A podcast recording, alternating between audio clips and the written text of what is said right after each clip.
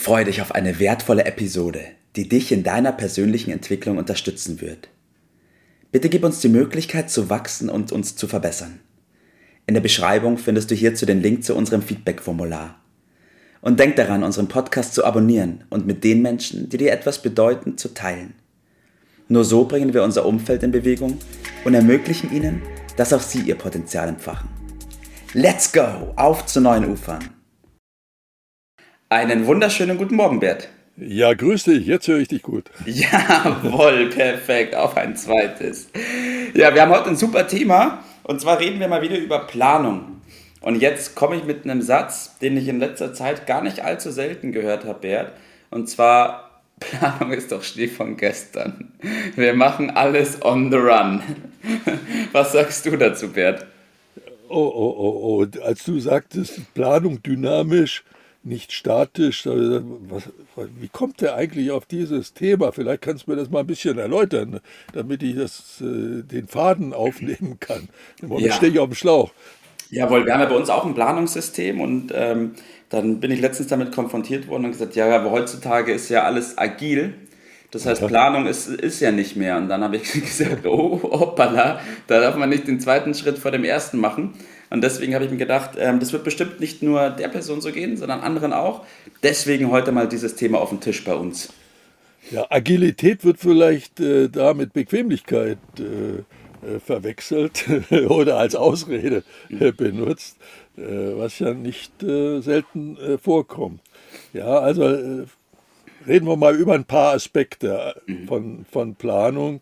Ich habe mal an den Anfang gestellt, womit macht man denn äh, Planung? Äh, da kommen ja die meisten noch drauf, äh, okay, man braucht Papier mhm. und man braucht aber auch äh, einen Stift dazu. Ne? ja, nur das Papier reicht nicht. Und was für ein Stift? Da kommen die wenigsten drauf, dass nämlich der richtige Stift für die Planung ein Bleistift ist. Und warum Bleistift, erschließt sich vielleicht etwas später. Mhm. Also wir müssen über das Verständnis von Planung äh, sprechen. Ich sage dazu, das ist schriftlich Denken.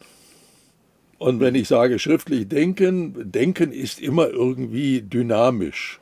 Äh, denn unser Gehirn, das habe ich äh, in, äh, in letzter Zeit erst äh, neu dazugelernt, das wächst ständig. Ich war früher der Auffassung, irgendwann ist das mit dem Wachstum dort äh, abgeschlossen ja. äh, und musste Neues dazulernen. Also unser Gehirn ist schon vollständig mit den Gehirnzellen ausgestattet äh, bei der Geburt. Mhm. Äh, obwohl es ja äh, noch relativ klein ist, es wächst ja dann auch an Volumen, aber es ja. sind nicht die Gehirnzellen, die wachsen, sondern äh, es sind die Verbindungen, die wachsen. Ah, ja, okay. Das ist das, äh, was ich so auch noch nicht wusste, dass also die Vernetzung äh, immer größer wird. Und zwar bis zum letzten Atemzug, mhm. kann man sagen, äh, wächst also das Gehirn im Sinne von Gehirnverbindungen. Allerdings gehört dazu auch ein bisschen, dass man es gebraucht. Ja, ja also. Also, aber es lernt immer weiter, entweder Müll oder was Gescheites. Ja. Äh, manche Leute hören dann ja bekanntlich mit 65 auf. Äh, die sterben mit 65, sage ich dazu, und werden dann vielleicht mit 85 begraben. Ne? Ja. Äh, also das äh, wollen wir anders machen. Es muss also gebraucht äh, werden und auch im hohen Alter äh, ist da mitunter noch ganz erstaunliche Leistungen äh, mhm. möglich. Äh, ich, mir fällt dabei eine Geschichte ein, äh, die äh, mir, als ich sie erleben musste, ziemlich Kopfzerbrechen gemacht hat. Das ist schon einige Jahre her und das war im Rheinland, konkret in der Stadt Duisburg-Homberg. Da hatten ja. wir bei meiner damaligen Firma, wo ich tätig war, drei, unter anderem 13 Häuser okay. gebaut wurden und die waren auch schon verkauft an Kunden ja. äh, von uns.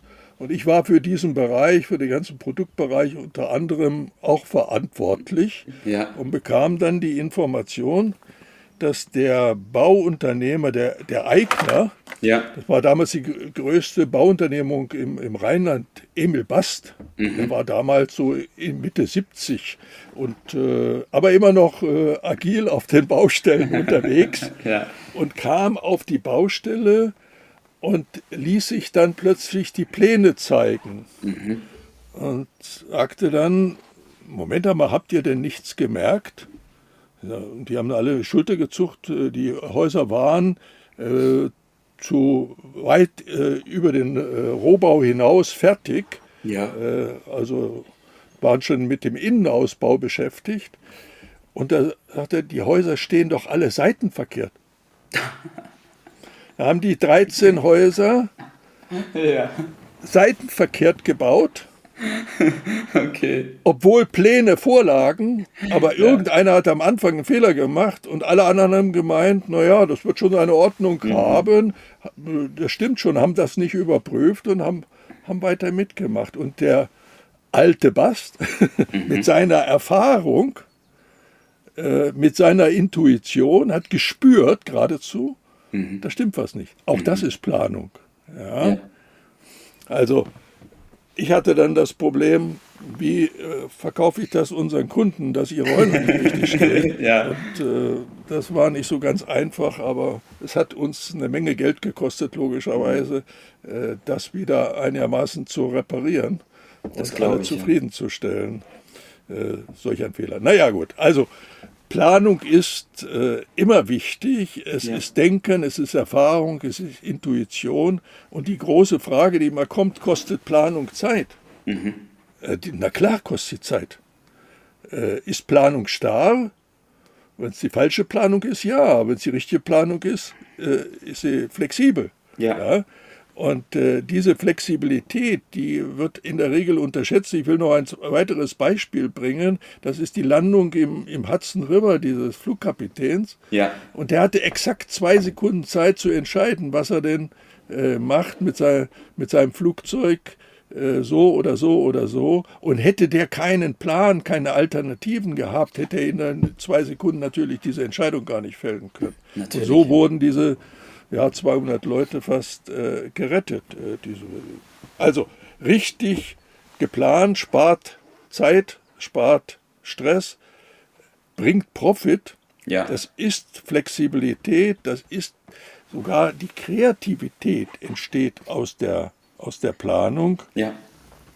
Also die Frage muss nicht lauten, ob geplant wird, äh, sondern mit welchem System Richtig, wie geplant wird. wie geplant wird. Und es gibt natürlich auch starre Planung. Ich erinnere nur mal an das, was also unsere Regierung da uns vorexistiert. Das ist die Planung von oben nach unten.